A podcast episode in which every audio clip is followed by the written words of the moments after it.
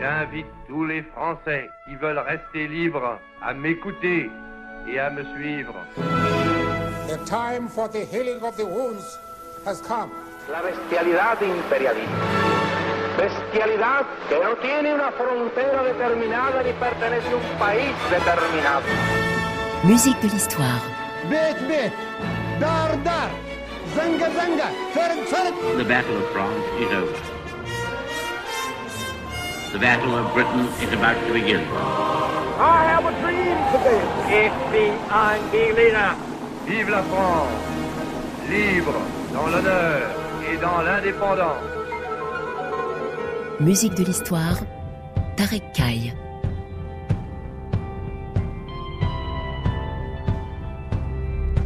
Bonjour à toutes et à tous et bienvenue dans ce nouveau numéro de Musique de l'Histoire, votre magazine estival sur RFI qui vous parle de musique classique d'histoire et de politique. C'était un jour qui était censé être comme les autres en cette fin de l'été 2001. Le ciel était bleu, aucun nuage qui pointait à l'horizon, une atmosphère chaleureuse et dynamique comme celle qui reste attachée à la ville qui ne se couche pas. C'était le cas jusqu'à ce que l'inattendu arrive, faisant entrer les États-Unis et le monde dans une nouvelle ère. C'était le 11 septembre, à 8h46 très précisément, quand le premier avion d'American Airlines ne s'abatte sur la première tour du World Trade Center. Ce jour-là, il y eut des sons de sirènes, des sirènes de police et de pompiers, des cris, ces cris de témoins stupéfaits, ébahis. Il y eut aussi des sons de l'explosion du premier avion contre la tour nord, puis du deuxième avion contre la tour sud. Il y eut le vacarme de l'effondrement de la deuxième tour, puis de la première tour. Il y eut également le bruit des corps, ces corps qui tombaient du ciel en s'écrasant au bas des tours, les corps de ceux qui fouillaient le feu et qui n'avaient d'autre choix que de sauter dans le vide. Mais il y eut aussi le silence qui suivit la catastrophe, un silence assourdissant au cœur de l'Amérique. Et il y eut surtout la musique. Cette musique qui commence à s'élever dans le ciel new-yorkais, quelques heures, quelques jours ou quelques semaines après cette tragédie. Des fois, elle mit des mois et des années avant que des compositeurs et des musiciens ne décident de s'emparer à nouveau de leur instrument ou de leur papier à musique pour évoquer à travers des mélodies poignantes ou violentes ou contemplatives l'événement qui changera à jamais la vie des Américains le 11 septembre en musique, c'est ce que je vous propose donc d'explorer dans ce nouveau numéro de Musique de l'Histoire, le dernier numéro de l'été de votre émission qui vous accompagne depuis deux mois. Et pour nous en parler, Jean-Marie Potier, auteur de Ground Zero, une histoire musicale du 11 septembre. Et tout d'abord, la musique, cette musique qui évoquera à sa manière la tragédie, donnant des fois du baume au cœur meurtri, ou dénonçant d'autres fois encore l'horreur, ou évoquant tout simplement la ville et ses habitants.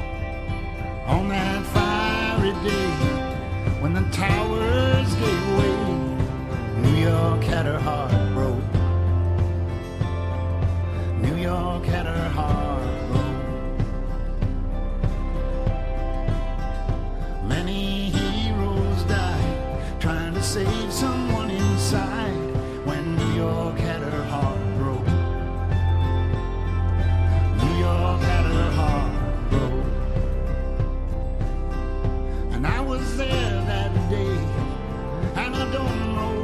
what to say, except New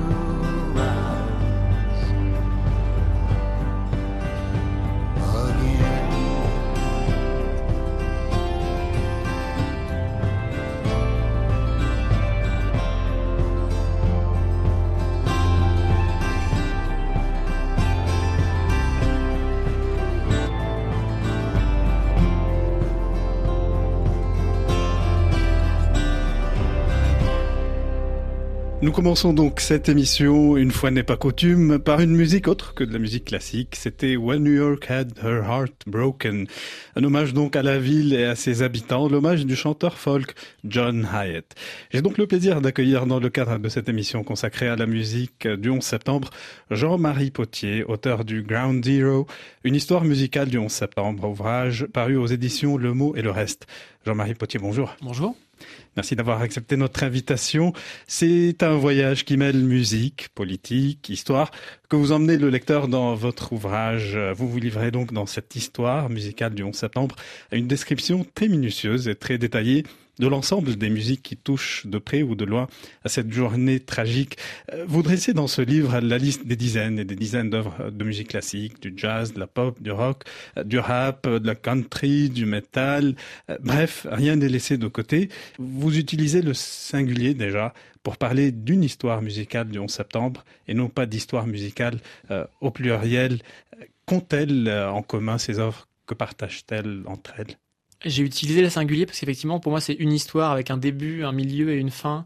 Parce que que ce soit du classique, du hip-hop, euh, du jazz, du pop-rock, il y a ce point commun qui on va dire, cette façon un musicien, je dirais, de digérer l'événement, de l'intégrer, de, d'en faire une part de son œuvre.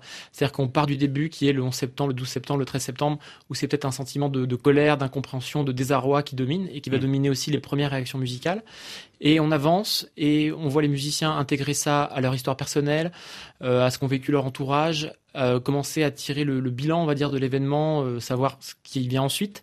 Et on arrive comme ça quelques années après, par exemple en 2011, au moment du dixième anniversaire, à des œuvres qui justement réfléchissent à comment l'Amérique a vécu ces dix années. Hmm. Donc on a un processus, on va dire un peu comme les cinq étapes du deuil, on a un processus d'avancer vraiment de, dans les sentiments de, des musiciens et qui vaut aussi bien effectivement ce, ce, sentiment peut être le même chez un rappeur que chez un musicien classique. Ouais. Parmi les œuvres euh, les plus marquantes et qui traitent du 11 septembre, euh, d'un point de vue peut-être du, du, monde de la musique classique, il y a On the Transmigration of Souls, qu'on pourrait traduire par sur la transmigration des âmes du compositeur américain John Adams. Adams qui est considéré comme étant donc l'un des plus grands compositeurs de ce dernier quart du, 20e siècle et du début du 21e siècle. Euh, John Adams, dont l'œuvre reste quand même très imprégné par la politique. Euh, beaucoup de ses opéras ont traité de faits d'actualité, ce qui a poussé certains euh, à leur coller le titre de CNN Opera. Euh, Adams, par exemple, a abordé la visite du président Nixon en Chine dans son opéra Nixon in China. Il a abordé cette question de la bombe atomique dans Doctor Atomic. Là, il s'attaque à cette tragédie du, du 11 septembre. Dans cette œuvre, il parle de créer ce qu'il appelle un espace de mémoire, space memory, et non pas un requiem. Oui, effectivement, euh, il a dit qu'il voulait créer un espace de mémoire. Il a aussi comparé cette œuvre en fait à, à une cathédrale. Il a dit euh, ce que je mm. voulais re qu'on ressente, c'était comme d'entrer dans une cathédrale, en, une vieille cathédrale en Italie et en France. C'est-à-dire où on ressent la présence des morts, mais cette présence, on va dire, qui s'est accumulée au fil des siècles, et on ressent aussi la façon dont cette présence résonne dans les vivants. Voilà, c'est ça qui est intéressant chez lui, surtout, c'est le mort résonne avec le, avec le vivant. Par exemple, dans euh, On the Transmigration of Souls, il fait réciter par ses étudiants et aussi par euh, sa, sa sœur, je crois, euh, les noms des morts et aussi mmh. des propos qu'ils ont tenus, notamment un propos tenu par une des hôtesses de l'air d'un des vols euh, du World Trade Center qui disait Je vois de l'eau et les immeubles. Et donc on entend quelqu'un de bien vivant qui nous redit ses, ses ultimes paroles. Mmh. Lors d'un traumatisme national, nous sommes en quête d'œuvres d'art qui nous parlent avec profondeur, sagesse et humanité. C'est ce que disait John Adams. C'est peut-être ça aussi qu'il cherchait dans cette œuvre? Oui, bien sûr, effectivement. Enfin, euh, l'objectif de cette œuvre, c'est aussi de produire du, de la beauté, on va dire, à partir de quelque chose d'affreux. Et la musique, de ce point de vue-là, peut, peut fonctionner comme un baume, on va dire, sur les plaies. C'est d'ailleurs les propos de John Adams que vous venez de citer euh, résonnent fortement avec euh, une phrase, par exemple, qu'avait dit Leonard Bernstein, qui avait dit notre réponse à la violence, ce sera jouer de la musique avec plus de beauté qu'auparavant. Mmh. Ça, c'est quelque chose qu'il dit le lendemain de l'assassinat de Kennedy en 63. Mmh. Donc finalement, en fait, on se retrouve, enfin, les choses se répètent, quoi. À chaque fois, un traumatisme national peut être peut-être pas guéri, mais peut être apaisé, on va dire, en partie par la musique. La musique plus qu'un autre art J'aurais peut-être tendance à dire oui, parce que je sais pas, la résonance que la musique peut avoir en, en chacun de nous, la façon dont elle remplit notre quotidien d'une façon euh, peut-être différente, par exemple du, du, cinéma ou de la littérature. Mmh par son côté collectif aussi, parce que ce que je raconte dans le livre, par exemple, c'est les concerts du soir du 11 septembre où les gens viennent se rassembler comme pour se réconforter autour d'un feu, ils viennent écouter la musique de leur musicien favori. Laissons maintenant euh, la musique parler justement. Nous écouterons un moment important de cette œuvre de John Adams, ce point culminant extraordinaire avec un chœur d'homme qui répète le mot light ou lumière, et le chœur d'enfant chantait love ou amour. À chacun peut-être de se représenter un sens derrière cette musique qui pourrait peut-être euh, ressembler au moment du choc des avions contre le World Trade Center ou l'effondrement des tours jumelles.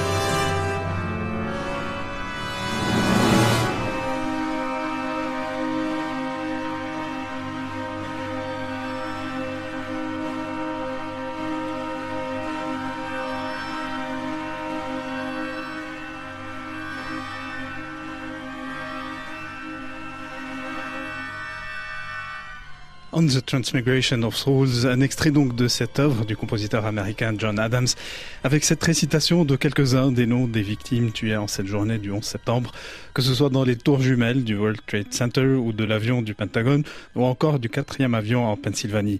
Un enregistrement de l'Orchestre Philharmonique de New York, du New York Choral Artists et du Brooklyn Youth Chorus, placé sous la direction de Lorraine Mazel.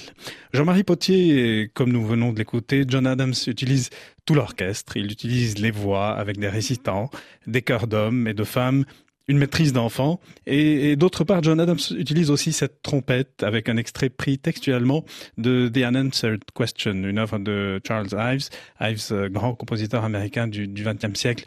Là, il s'agit d'une référence d'ordre musical, mais aussi peut-être euh, d'ordre euh, philosophique, avec cette question qui demeure sans réponse sur les attentats et sur l'avenir des États-Unis et du monde. C'est exactement ça, parce que donc euh, The Unanswered Question, la, question sans réponse, et donc euh, Adam s'avait dit bah l'avenir de ces âmes, que deviennent ces âmes euh, évanouies le 11 septembre Pour moi, c'est la question sans réponse. Et donc, il glisse cette citation de, Charles Ives, qui a une forte résonance chez les, amateurs de, de, musique classique, pour faire remonter cette question. Et c'est intéressant parce que Ives, effectivement, est un compositeur euh, qui a décrit le, paysage américain, qui a créé des espèces de paysages mentaux américains de manière très très forte, et chez qui la mémoire a aussi une importance primordiale. Et Hayes avait notamment consacré en 1917 une composition à, au deuil des États-Unis après le naufrage du paquebot Lusitania pendant la mhm. Première Guerre mondiale, qui s'appelait From Another Square North, et où lui-même racontait comment il avait vu des gens chanter pour faire leur deuil dans les rues de New York. Donc finalement, il y a toute un espèce de citation imbriquée qui nous montre que nous vivons le deuil à travers la musique de façon finalement assez proche à un siècle d'écart. Eh bien revenons à l'univers de la musique classique avec une autre œuvre qui évoque les attaques du 11 septembre. Il s'agit de la compositrice Gloria Coates dans son huitième quatuor à cordes.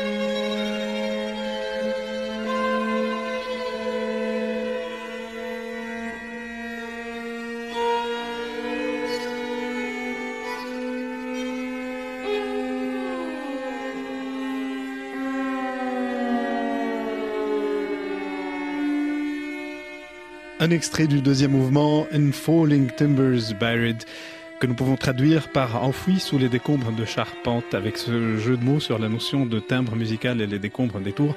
Donc œuvre de la compositrice Gloria Coates et ses glissandis au violon, alto et violoncelle qui nous font euh, penser peut-être à une chute interminable. C'était un enregistrement du Kreutzer Quartet.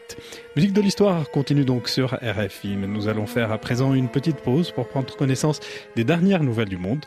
Avec mon invité Jean-Marie Potier, nous continuerons de parler de la musique composée pour le 11 septembre. Nous évoquerons des compositeurs comme Steve Reich ou des artistes comme Bruce Springsteen et nous écouterons également une interview intéressante que j'ai réalisée avec le compositeur franco-libanais Béchara El Khoury, auteur d'une œuvre sur le 11 septembre. À tout de suite.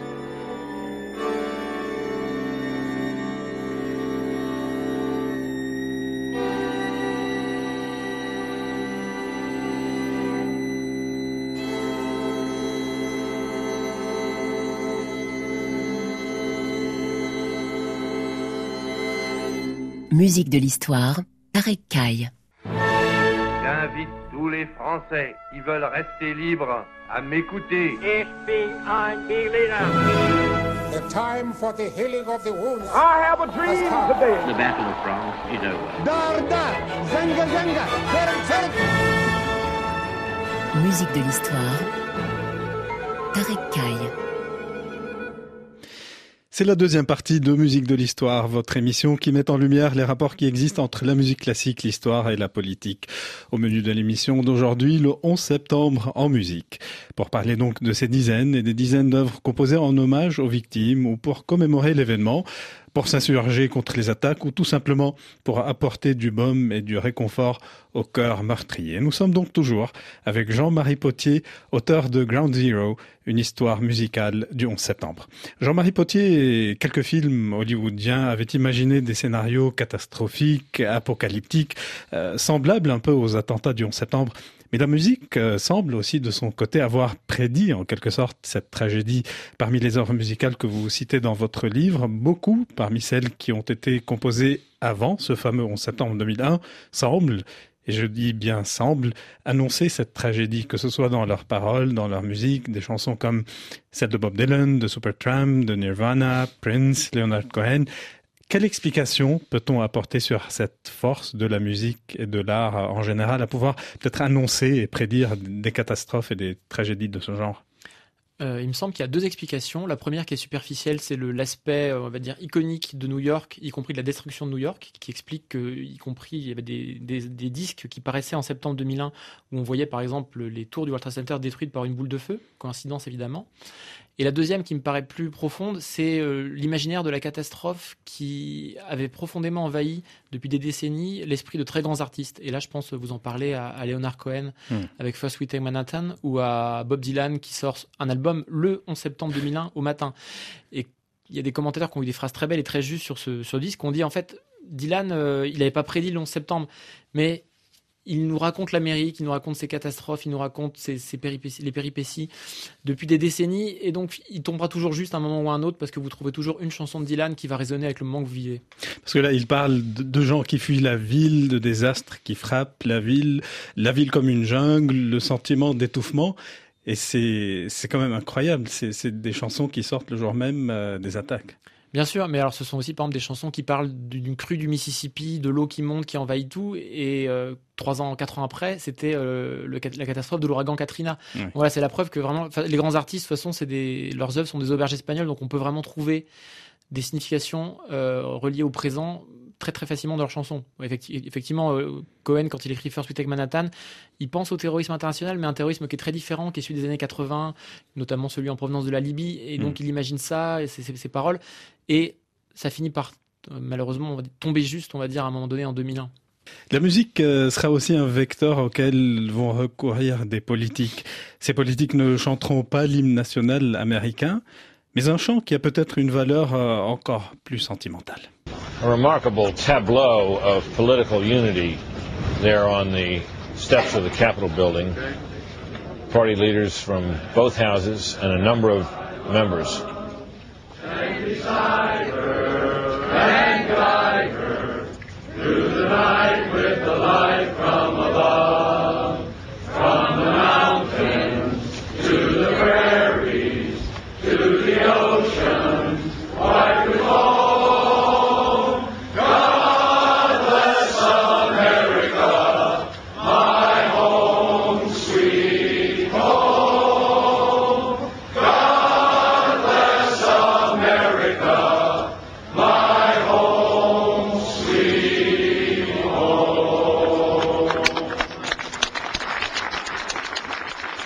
C'était donc les voix des congressmen, des députés américains qui, quelques heures après les attentats du 11 septembre, chanteront de manière très spontanée ce God Bless America sur les marches du Capitol Hill à Washington et qui est considéré comme le deuxième hymne national américain. C'est un chant d'Irving Berlin qui accompagnera les États-Unis dans son histoire et sera utilisé euh, dès la Première Guerre mondiale quand Irving Berlin s'engage dans l'armée américaine qui combattait sur le sol européen. Peut-être deux mots euh, là-dessus, euh, Jean-Marie Potier. Ce qui est intéressant euh, ici, c'est aussi on voit la façon dont évolue le sens des chansons, parce que Ring Berlin, c'était effectivement un, un immigrant venu de Russie, donc qui manifestait son amour, son attachement aux États-Unis dans cette chanson. Et en 2001, par contre, God Bless America, pour une partie des musiciens, c'était vu comme trop nationaliste aussi, trop unanimiste, cette espèce de Mm. consensus autour d'une vision de l'Amérique, alors qu'on a bien vu que les années qui ont suivi ont été très très difficiles pour le pays et euh, ont donné lieu y compris à des dérapages au niveau des droits de l'homme notamment. Et euh, pour une partie de la scène musicale, le vrai hymne américain de cette période, c'était une autre chanson, c'était euh, This Land is Your Land de Woody Guthrie, euh, composé dans les, dans les années 40, qui se voulait d'ailleurs à l'époque une réponse à God Bless America, et qui est une chanson sur une autre vision de l'Amérique, une, une autre promesse de l'Amérique, on va dire, où la terre peut appartenir à tous. À quel point, quand on examine un peu toutes ces musiques, on peut se dire qu'il s'agit de musiques euh, intéressantes esthétiquement parlant, euh, peut-être en dehors de leur lien avec l'événement en soi. Euh, est-ce que ces musiques garderont leur valeur dans 20, dans 30, dans 50 ou 100 ans? Moi, je pense que oui, parce que la, mémoire de l'événement va pas s'effacer, mais va s'amenuiser. On se souviendra moins des détails et tout ça, mais il restera quand même la beauté de la musique parce que ça a été rarement des musiques qui ont été créées pour répondre à l'événement euh, à chaud tout de suite. Je veux dire, il y a quand même eu toujours un processus d'infusion de, l'événement chez le musicien. Par exemple, quand on écoute euh, Steve Reich ou, ou, John Adams, hmm. on voit qu'ils ont été prendre des, éléments ailleurs, des citations, qu'ils ont réinterprété l'événement. Voilà, donc il y, y, a toujours quand même une. Euh, le musicien a toujours réinterprété l'événement. Et c'est ça qui finalement rend le, son œuvre intéressante. Au-delà, c'est pas simplement un récit écrit, par exemple. Comme nous l'avons euh, dit, il y aura des dizaines et des dizaines d'œuvres écrites pour le 11 septembre en hommage aux victimes ou aux villes touchées. Il ne s'agit pas seulement de compositeurs et d'artistes américains, mais aussi d'artistes des, quatre coins du monde. C'est le cas de Béchara El Khoury, compositeur franco-libanais, né au Liban en 1957. Il a vécu une grande partie de sa jeunesse au Liban avant d'arriver en France. Euh, Béchara El Khoury connaîtra la guerre civile libanaise qui sera présente de manière assez importante dans une partie de son œuvre. Des œuvres au titre tels que Le Liban en flammes, Requiem aux martyrs libanais de la guerre ou encore Symphonie, les ruines de Beyrouth. Parmi ses œuvres à caractère euh, peut-être politique, un War Concerto en souvenir des victimes de la Deuxième Guerre mondiale et New York Tears and Hope en mémoire des victimes du 11 septembre. Et c'est justement de cette œuvre que j'ai discuté récemment avec Béchara El Khoury.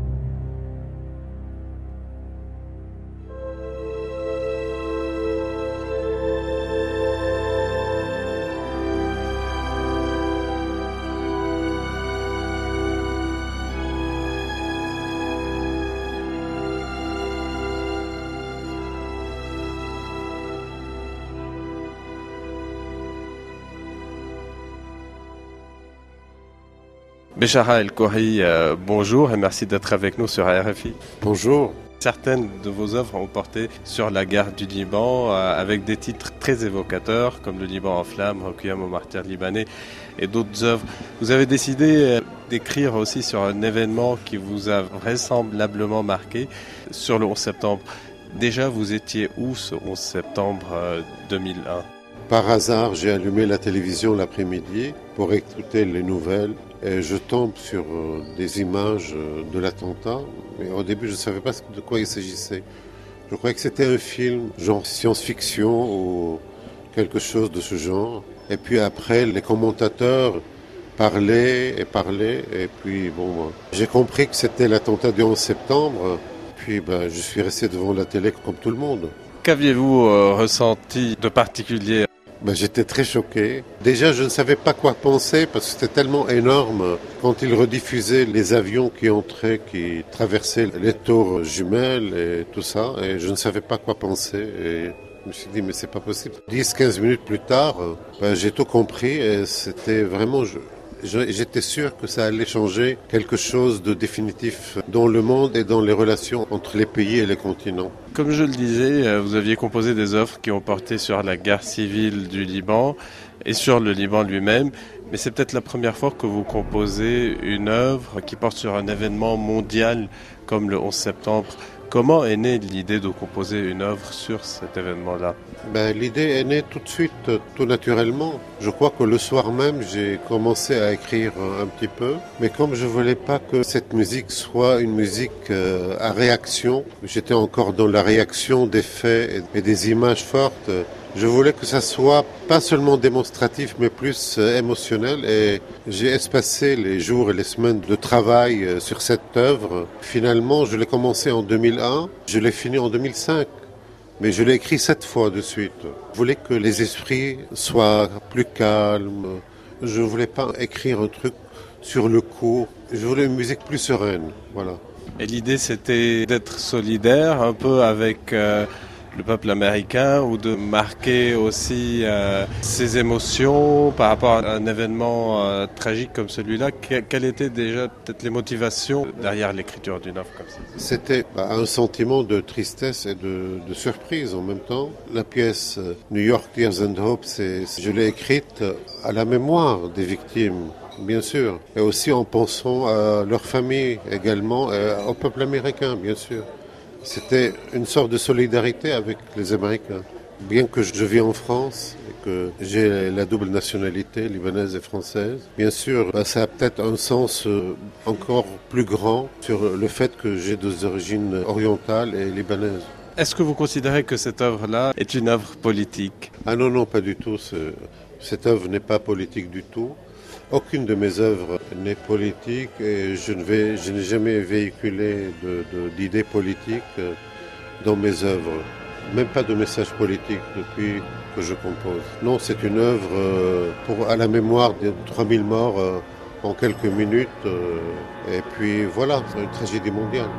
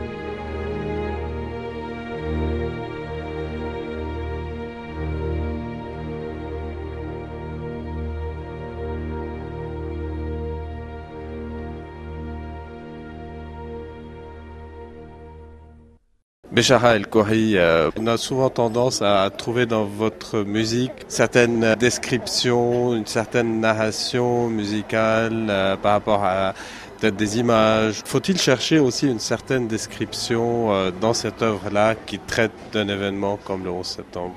Non, il n'y a pas de description, bien que dans cette musique, il y a des passages violents euh, il y a des explosions orchestrales et tout. Mais ce n'est pas le, but, ce n'est pas descriptif. C'est pour ça que je ne voulais pas la composer immédiatement, rapidement, parce que je veux pas que ce soit une musique descriptive, mais plus sereine, plus mélancolique, plus tragique finalement, parce que ça continue sur plusieurs années. Et j'ai pensé plus aux victimes et à leurs familles qu'à l'attentat et lui-même. Et pourquoi ce titre, euh, New York Tears and Hope? Pourquoi New York Hope Parce que bon, l'événement tragique s'est passé à New York. Et puis il y a les larmes et l'espoir après. Justement, quand vous parlez d'espoir, cette œuvre-là se termine avec un accord majeur, de manière un peu optimiste, on peut dire, avec euh, cet accord qui ouvre sur euh, d'autres euh, perspectives, un accord rayonnant en contraste peut-être avec l'ambiance inquiète et étendue du reste de l'œuvre. Qu'avez-vous voulu dire euh, par cet accord-là? Mais c'est justement, c'est ça l'espoir qui arrive à la fin. Et justement, c'est pour ça que je voulais étaler la composition sur plusieurs, en travaillant sur d'autres musiques également, bien sûr.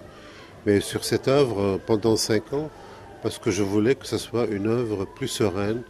Et peut-être si- si je l'avais composée en un mois sur le coup, ben ça peut-être aurait pu donner une fin beaucoup plus tragique et moins optimiste. L'optimisme, c'est plutôt un, un monde plus calme et plus serein ou l'optimisme en, en quoi? L'optimisme en un monde plus serein, et ça devient de plus en plus difficile parce qu'il n'y a plus du tout de sérénité dans ce monde. Je ne peux pas dire que je ne veux pas dire que je suis déçu par le monde, mais je n'en suis pas très loin de le dire. Quand on regarde justement la suite des événements après, euh, après cet événement-là, cet optimisme-là est peut-être un peu euh, naïf Pas naïf, mais peut-être un peu trop idéaliste. Mais c'est vrai que l'attentat du 11 septembre, c'est quelque chose d'imaginable, mais les guerres qui ont suivi et tout ça, ils ont fait des millions de morts aussi. Alors tous les morts se valent, qu'ils soient occidentaux, des orientaux, des, Français, des Arabes. Moi, j'étais sûr, de toute façon, depuis que j'ai appris et j'ai vu à la télévision tout ce qui s'est passé ce jour-là, que le monde allait changer radicalement. C'est ce qui s'est passé. Cette œuvre-là, parmi toutes les œuvres que vous avez composées, est-ce qu'elle tient une place particulière euh, pour vous personnellement? Non, pas nécessairement, parce qu'il y a eu la symphonie La ruine de Beyrouth sur la guerre du Liban. Il y a eu le Liban en flammes, le premier poème symphonique sur le Liban. Il y a eu le Requiem pour orchestre pour le Liban. Bon, je peux dire que j'ai fait sur deux événements tragiques quatre pièces de ce genre-là. La guerre du Liban a fait beaucoup plus de morts que le 11 septembre aussi. Ça a duré 15 ans, c'était plus terrible quand même. Béchar El-Kouari, merci beaucoup. Merci à. Vous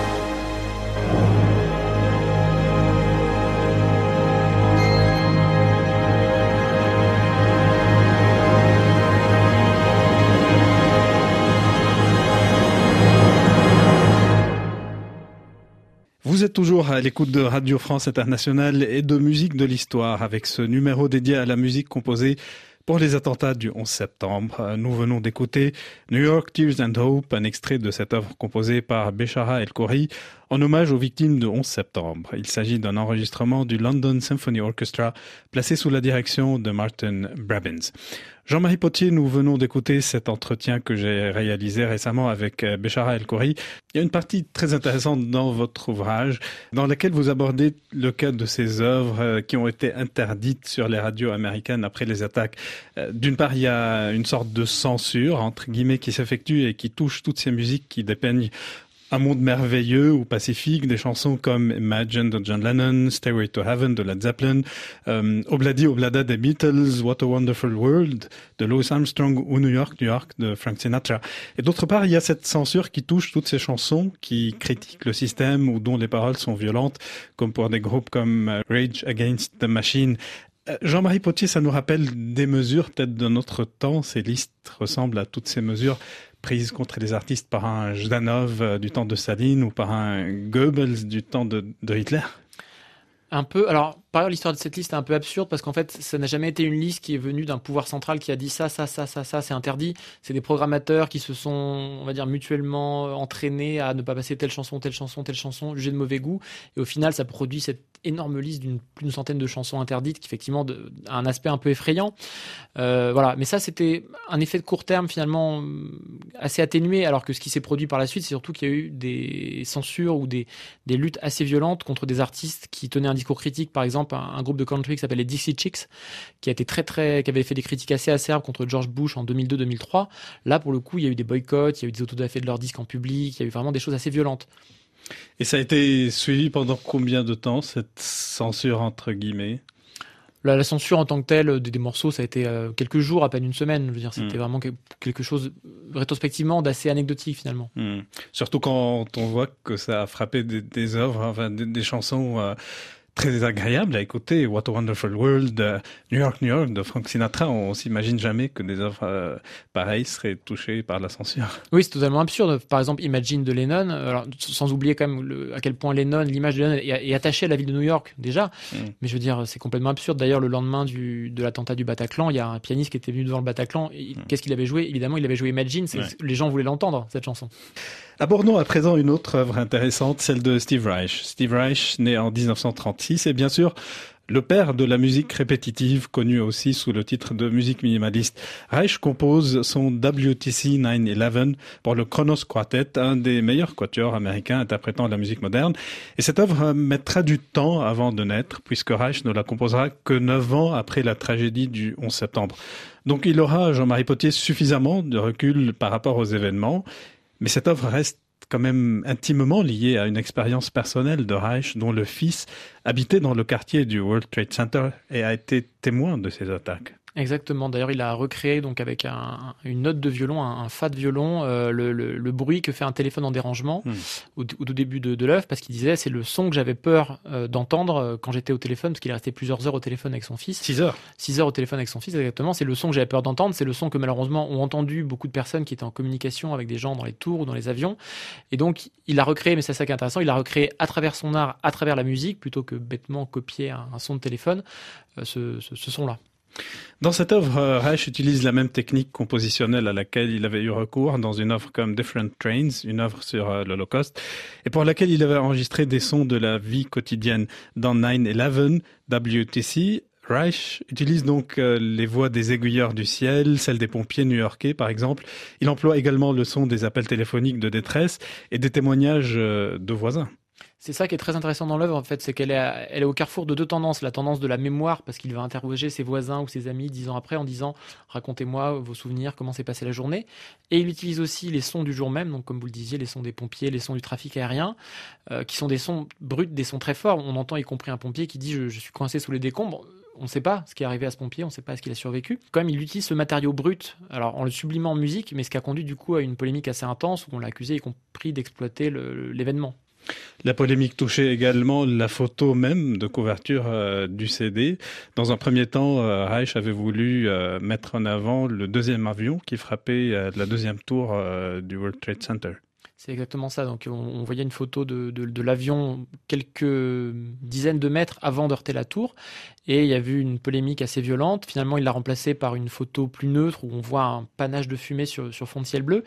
Alors que pourtant, ce qui était intéressant, c'était la première pochette, c'était l'avion qui s'apprêtait à heurter la tour, mais avec une teinte presque sépia. C'est-à-dire que déjà, il montrait finalement à travers la pochette qu'on était dans un processus, un travail de mémoire sur l'événement, que c'était pas simplement la photo que tout le monde avait vue, c'était déjà une, une recréation de, de, cette image.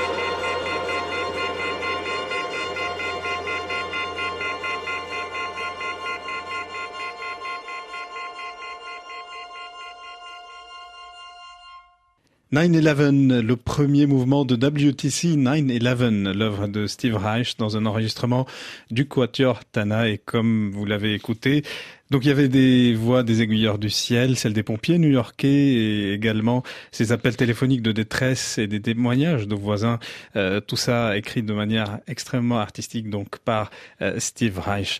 De l'univers classique, euh, un univers euh, peut-être un peu plus populaire, disons Jean-Marie Potier. Cette fois-ci, c'est avec le poète officiel des attaques du 11 septembre, comme vous l'écrivez. C'est bien lui, c'est Bruce Springsteen.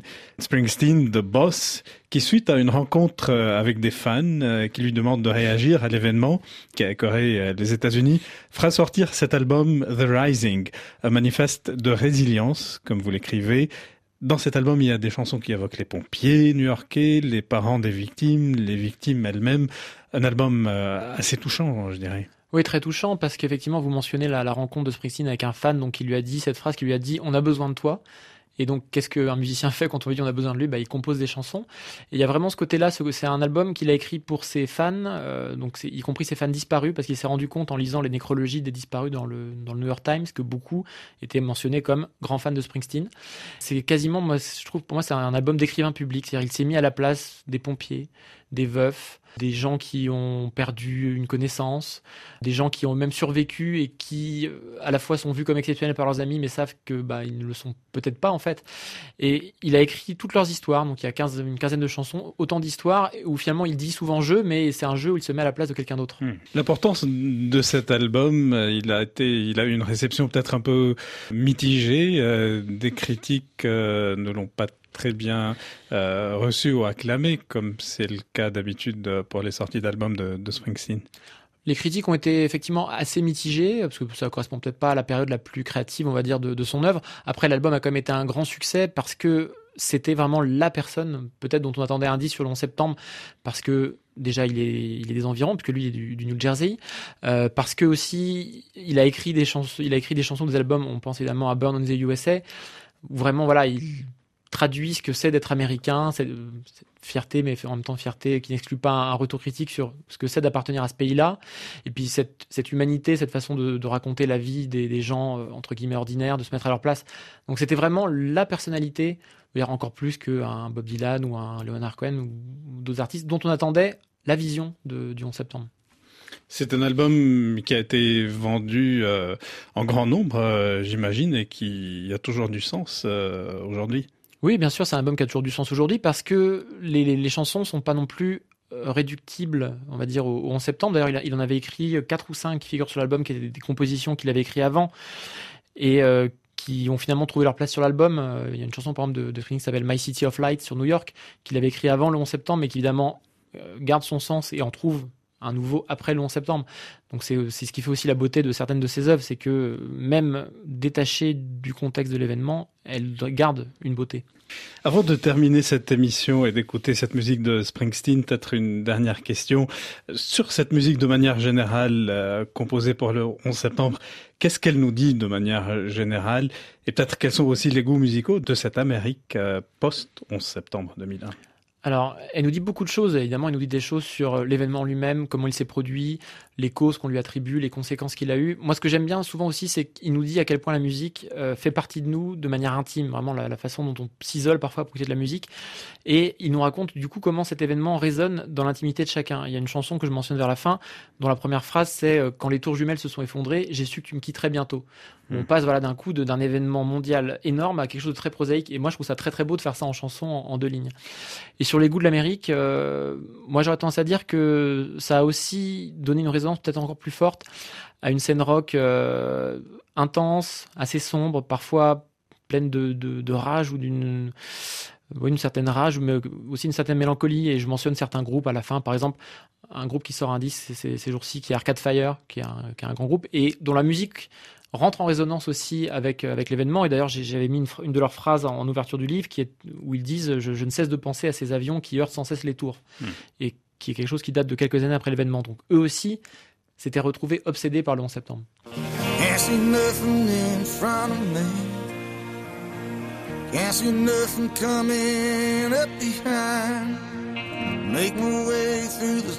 Can't I can't feel nothing but this chain that binds me. Lost track of how far I've gone. How far I've gone, how high I've climbed. On my back's a 60 pound stone. On my shoulder, half mile of line. Come on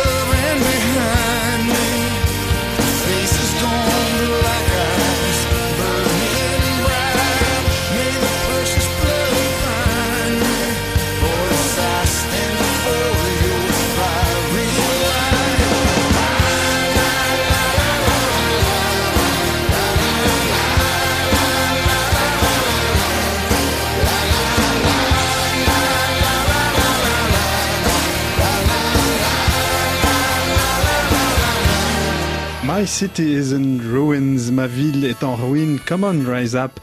Allez, relève-toi. Donc cette invitation du poète des attaques du 11 septembre, poète officiel des attaques du 11 septembre, comme vous l'écrivez Jean-Marie Potier. Donc il s'agit de Bruce Springsteen et cet album The Rising, écrit donc pour ces attentats du 11 septembre. Malheureusement, nous n'avons plus assez de temps pour évoquer ces dizaines et dizaines d'œuvres composées donc pour cet événement tragique et dont vous parlez si bien dans votre livre euh, Jean-Marie Potier. Pour ceux parmi vous qui s'intéressent à cet événement, je vous recommande donc vivement la lecture de cet ouvrage de Jean-Marie Potier, Ground Zero, une histoire musicale du 11 septembre, paru aux éditions Le Mot et le reste. Il ne me reste plus qu'à vous remercier, Jean-Marie Potier, d'avoir participé à cette émission. Merci à vous. Je remercie également Lorenzo Danet qui a réalisé cette émission et toutes celles que nous avons produites et diffusées tout au long de l'été. Et un grand merci à vous, chers auditeurs, qui nous avez accompagnés pendant ces deux mois. C'était donc le dernier numéro de Musique de l'Histoire pour cet été. Je vous dis à bientôt et vous demande surtout de rester à l'écoute de RFI, la radio du monde. Come on, rise up. Come on, rise up. Come on, rise up. Come on, rise Come on, rise up. Musique de l'histoire sur RFI.